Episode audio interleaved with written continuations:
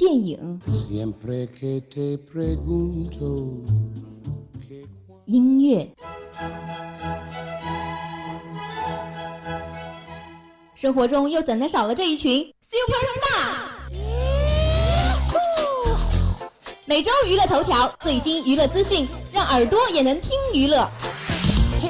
娱乐播报，播报娱乐多一点。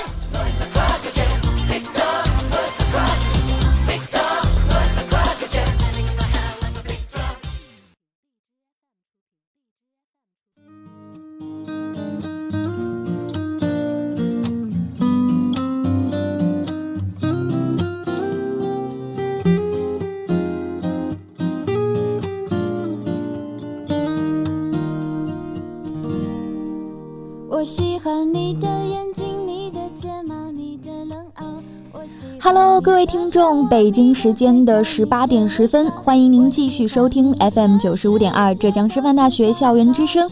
这一节是娱乐播报的时间，我是景玲。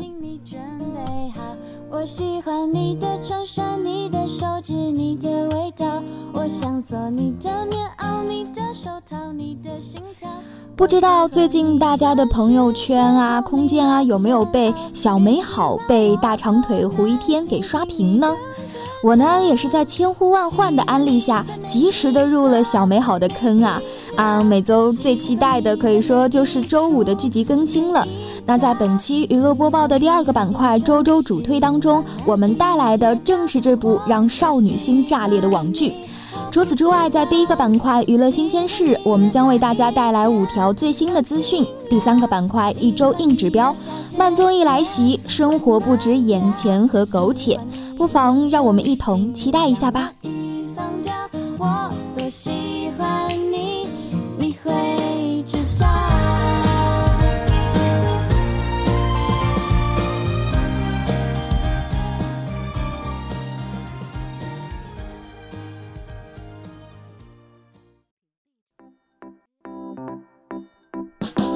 Drop shine brightly in the sunshine. Birds are singing a song in the blue sky. But you are in your dream, they are not on your mind.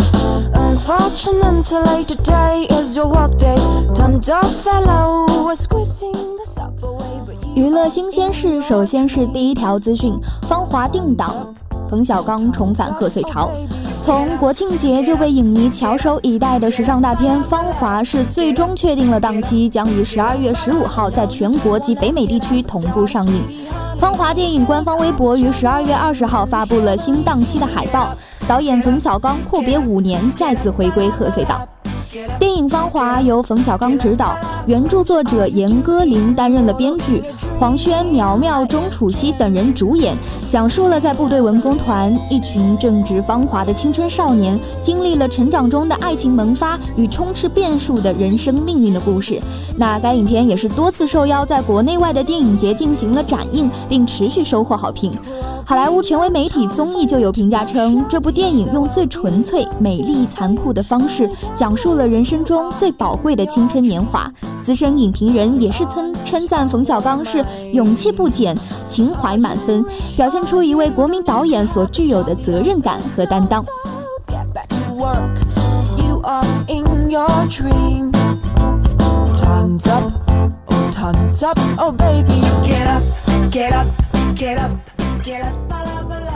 第二条资讯：朴树猎户星座新歌 MV 首发。四月二十九号，朴树猎户星座的数字专辑上线，里面有一首未知歌曲，没有歌词，只有旋律。时隔半年，这首未知歌曲终于是在十一月二十号揭开了神秘的面纱，它呢就是这张专辑的同名主题曲《猎户星座》。随着未知歌曲的上线啊，猎户星座的 MV 也是进行了一同的首发。猎户星座的 MV 由多年跟拍的素材剪辑而来，朴树不改其低调的本色，在 MV 中呢是多以背影、侧脸展现给我们观众。虽然看不到正面的特写，有点遗憾，但他干净的声线和娓娓道来的歌词，不仅听之动容，更像是冬日的暖阳，令人温暖。而在跨界歌王上演唱了朴树清白之年的王珞丹和与朴树有着十五载交情并出演 Baby 达尼亚 MV 的刘烨，以及巡演北京站捧场的周迅，均在 MV 中有不俗的表现。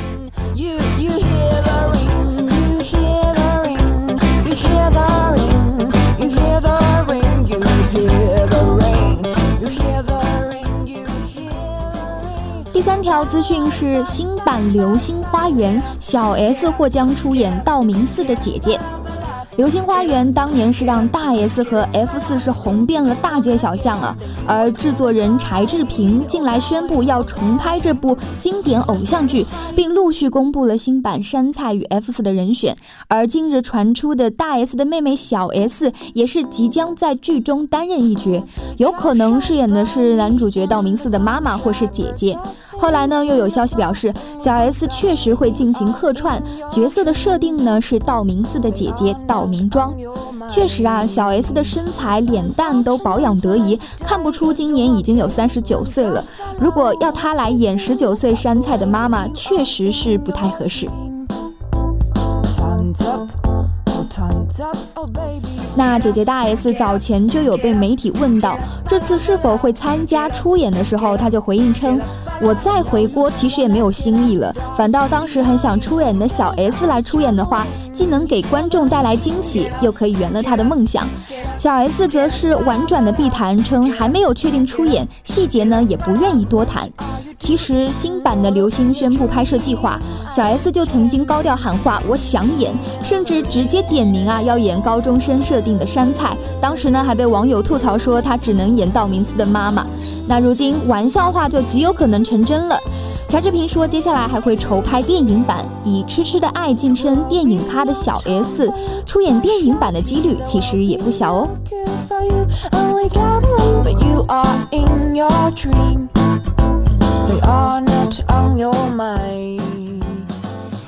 第四条资讯呢，是有关韩国明星李英爱。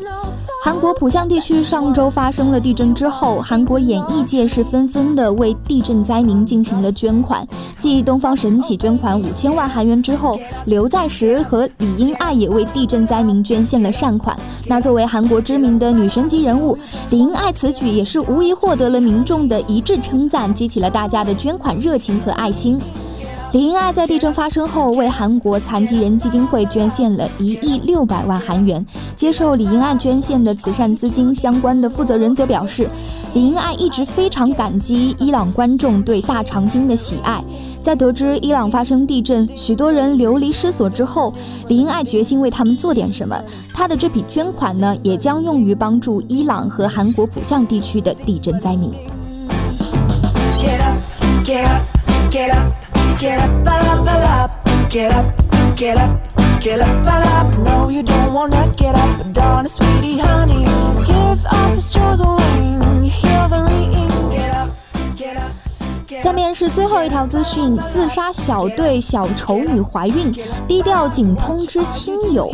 在自杀小队中饰演小丑女爆红，在二零一六年年底宣布和汤姆·阿雷克结婚的女星玛格特·罗比。原本以为她可能就此归隐家庭生活，但她不想错失多个争相邀请出演的好机会，生育计划也是因此延后。为了宝宝，还特地进行了冻卵。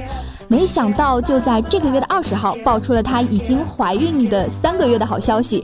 罗比在决定和阿克雷结婚前就一直很想要一个小孩，这次的好消息也是让不少的影迷炸开了锅。那事实上，自从以小丑女一角在好莱坞爆红之后呢，罗比也成为了许多影业在开拍新片的角色人选之一。到目前为止，就已经确定在二零一八年，我们可以在四部电影作品中看见她的身影。因此，即使怀孕了，粉丝们也不用太担心会看不见巨星的身影。而她的老公汤。阿克雷，他们俩之间的好感情也是外界有目共睹的。交往一年后，共同创立了电影电影工作室 Lucky Trip。结婚后呢，也时常在海滩、球场约会，走在路上仍然会像热烈的小情侣一样紧牵着手，播撒狗粮。Get up, get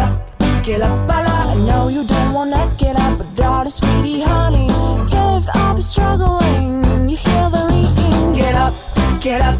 get up, Get up, balap, balap. Get up, get up, get up, balap. What are you doing? Following your dream.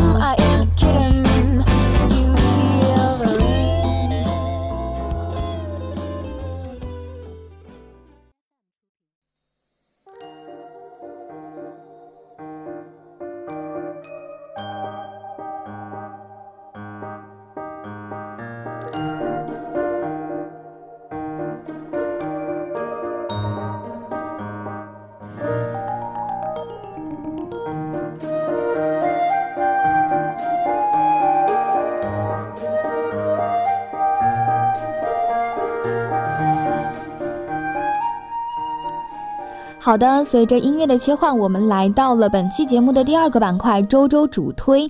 那在节目的一开始啊，我们就有提到了这部即将推荐到的甜到炸裂的网剧《小美好》。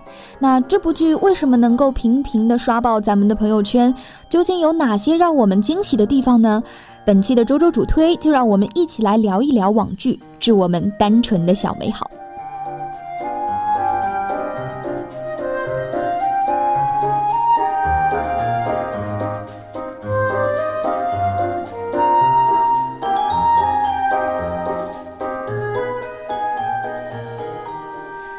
这部由胡一天、沈月主演的青春爱情网剧，一经播出啊，便收获了一众剧粉，在社交网络上也是引发了炸裂少女心效应，更是出乎了很多人的意料。这部剧主要讲述的是主角陈小希与江辰十九年间从青梅竹马到错失后的再次牵手的爱情故事。通过展现陈小希倒追江辰一路上啼笑皆非的日常，记录了青春时光里最美好的心动时刻，将专属于十七岁少男少女之间的青涩感情呈现了出来，也带领我们重返到了那段青涩的旧时光当中。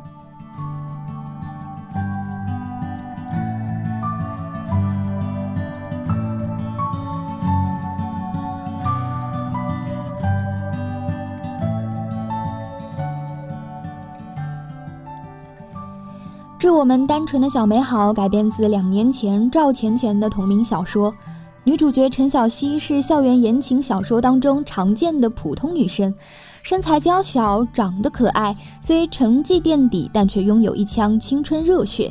而和她住同一栋楼的同班同学江辰呢，却像是那座矗立在日本的冰冷冷的富士山，元气学渣加高冷学霸，简直就是青春剧里百看不厌的套路。那在这个校园言情的故事里，女主角的主要任务啊，就是用爱意将富士山私有。尽管不少人吐槽这部网剧的剧情可以说是老的掉牙，套路也并不出彩，但其高甜的剧情还是让不少的观众招架不住，迅速入坑。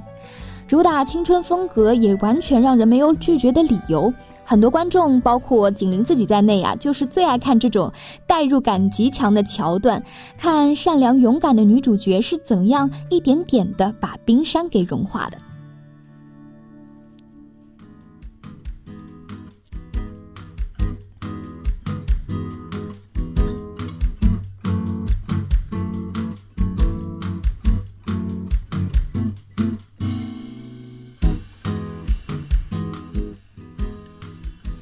那说到演员阵容的方面，此次出品方是大胆启用了新人。男主角江辰的饰演者胡一天，二十四岁，一八八的大长腿。剧中校服 look 和医生 look 两款制服也是火速收割了一票的迷妹。女主角陈小希的扮演者沈月，感觉就像是邻家的妹妹，傻傻惹人爱。她身上那种俏皮而又清新的气质呢，与原著的描述也十分相符。此外，更值得一提的是，该剧校园戏的拍摄取景地是私立的诸暨高级中学和中国美院，唯美的校园风景也着实为剧本增色不少吧。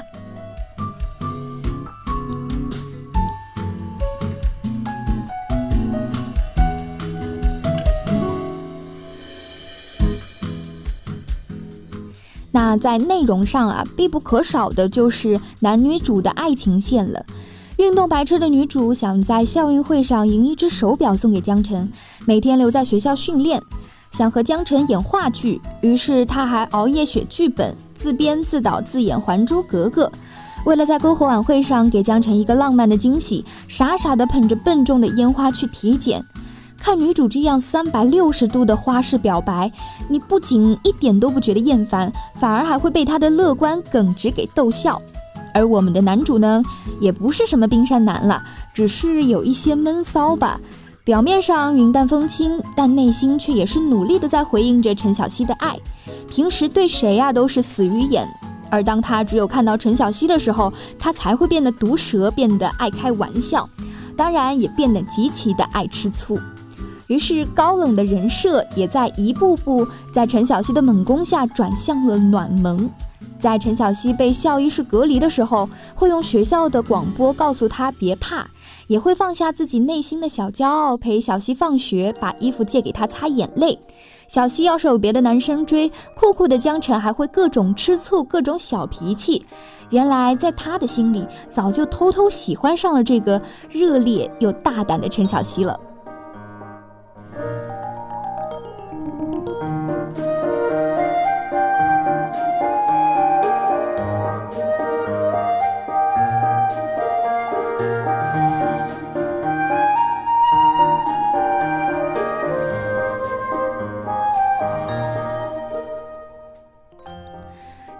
这类青梅竹马的日常，对很多已经看过《三生三世爱得死去活来》的玛丽苏大神来说是有点小儿科。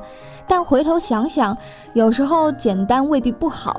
青春时期的爱情不就是这样吗？没有那么多的缠绵悱恻、惊天动地，常常对方一个小小的眼神 wink 就可以让我们开心了一整天，不是吗？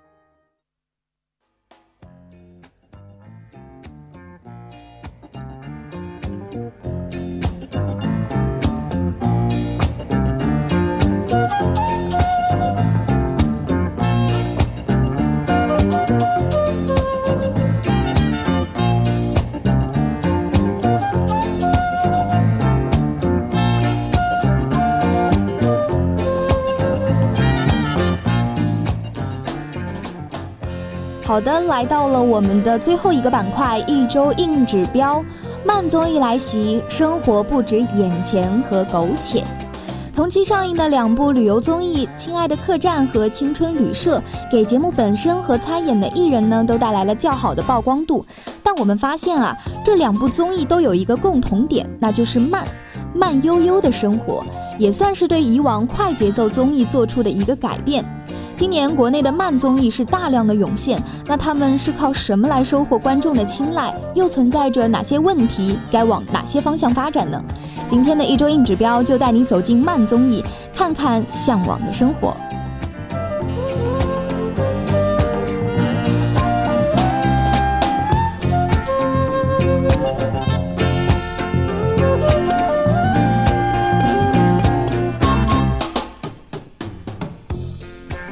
由王源、景甜、何穗、李小璐等大咖加盟的青春旅社是这样编排的：分组经营两家青旅，接待来自五湖四海的游客。而另一厢亲爱的客栈走的似乎是相同的套路啊，邀请明星情侣用二十天的时间经营客栈，在慢节奏的生活里找寻生活的初心。而相似的综艺同期对垒，居然都激起了不小的水花。除却种种外因，也让我们把目光聚焦到了慢综艺模式的本身。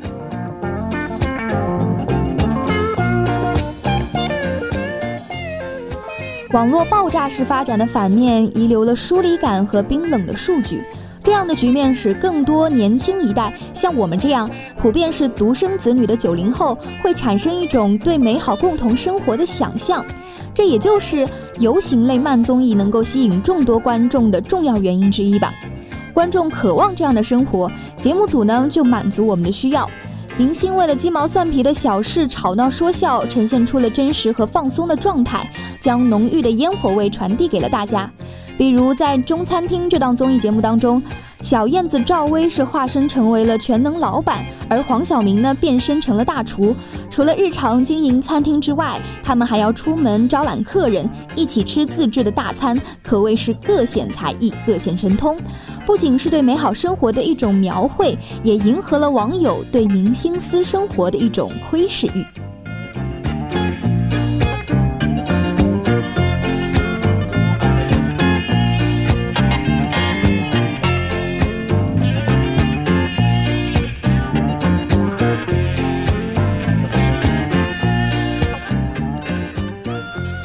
这几年呢，无论是影视还是综艺。观众都偏爱一些强剧情、快节奏的节目。尽管目前几档慢综艺都赢得了不错的口碑，但现存长寿的节目，比如《天天向上》《快乐大本营》一类，都是主打明快闹腾的快综艺的类型。慢综艺虽然以节奏舒缓、情感浓厚为特点，但稍有过度啊，便会显得十分的拖沓，反而会让有些观众失去了观看的欲望。嗯，也有许多观众是经常诟病这些节目的鸡汤味儿实在是太浓了。由于制作理念的不同，慢综艺呢会通过节目文化内涵和人情味儿来吸引一些观众。从早期的《花儿与少年》到《偶像来了》，每当出现突发事故的时候，就会有字幕跳了出来，为我们撒上了一碗浓鸡汤。鸡汤的内容呢，也无非是感恩成长、相互理解、友情万岁。又或者是像《朗读者》这样的节目啊，本身就自带了央视煽情风，撒鸡汤的时候更加是不遗余力。节目播出后也是经常遭到一些网友的调侃，说这简直就是精简版的艺术人生和新版的感动中国嘛。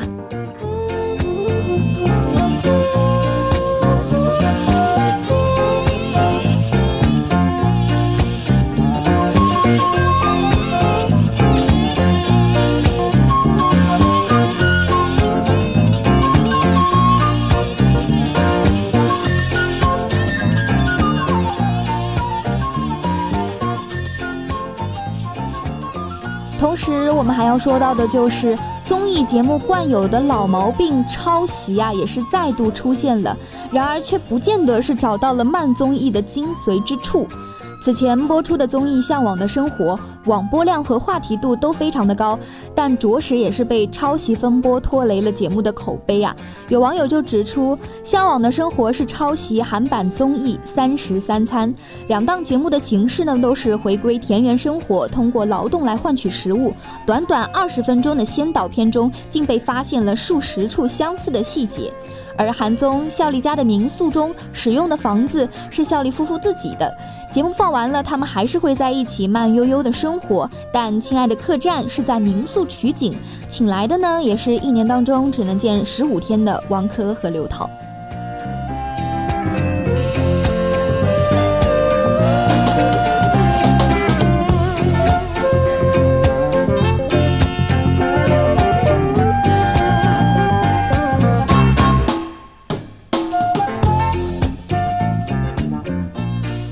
实慢综艺的出现呢，并不是偶然。高速时代确实需要这样的温情来打动一下人，来唤醒人。但回顾国内慢综艺的节目，我认为啊，至今还没有出现过一档能够成为常青树，或者说像韩国慢综艺那样能够引起人强烈共鸣，也相对真实的感情，在中国目前已经播出的综艺节目里，还是找不太到的。为慢而慢，为做综艺而做综艺，演员们为演而演，包袱实在是有些过重。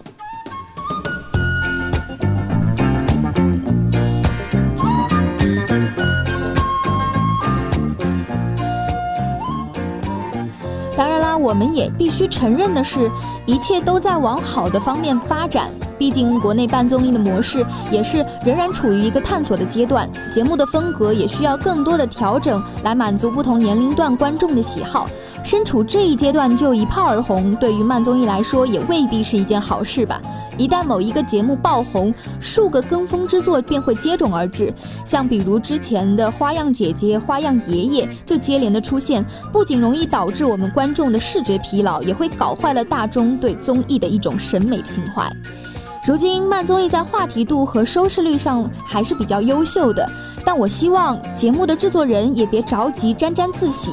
如何对节目进行更新、延长生命周期，是并不是那么一件太过容易的事情啊。但像《快乐大本营》这样屹立于快综艺界已经十几年，除了一贯的新鲜度之外，离不开的也是一直以来对节目的改进和升级。你比如说最近热火的《明星大侦探》这类高口碑的网络综艺，每期都有新的看点，能够激发观众的好奇心。后期的字幕脑洞也是大开，戳中了无数观众的笑点。这些慢综艺是需要向快综艺借鉴的地方了。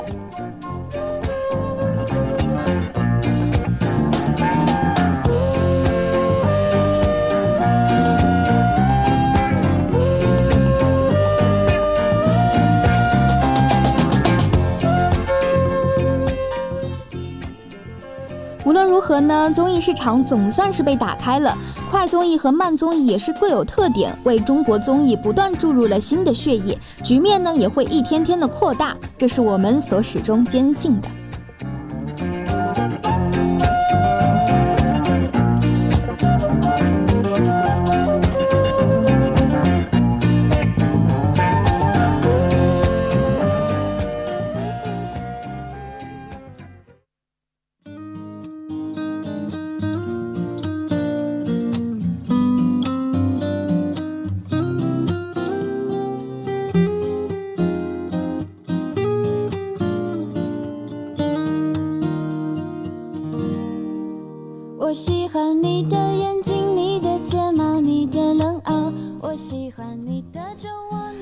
时间也是过得很快，本期娱乐播报的全部内容就已经到这里结束了。在节目的最后，我们还是要来一起回顾一下本期娱乐播报的全部内容。首先是第一个板块娱乐新鲜事，我们给大家带来了五条最新的娱乐资讯。第二个板块周周主推，一起来聊了聊，嗯，这部让少女心炸裂的致我们单纯的小美好网剧。最后一个板块，一周硬指标，慢综艺来袭，生活不止眼前和狗血。那好的，我是主播景玲，让我们下期再不见不散吧。每一家喜欢你已变成习惯，难以戒掉。我多喜欢你，我不知道。喜欢你让下雨天放晴凉，喜欢你让下雪天温暖。你已变成信仰，难以放掉我。